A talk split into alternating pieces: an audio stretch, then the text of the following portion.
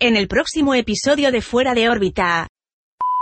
Y me manda el audio Luis. Lo monta el este, Hostia, me sí. pongo a editarlo y hablamos así, más lento, no mucho, pero más lento, como si hablases en balleno. Y yo, y yo, ¿qué pasa aquí? Y me fijo la frecuencia y estaba, la frecuencia estaba bajada.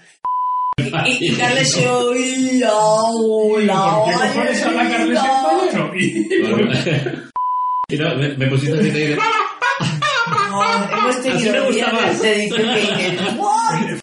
Dice, lo dejamos así, Marisa, y hostia, no, no. Bienvenidos todos afuera de órbita. Y Yo, yo me imaginaba a Dory ahí. Fuera de órbita. Próximamente, el comentario de los últimos episodios de Star Trek Discovery. Aunque no lo parezca.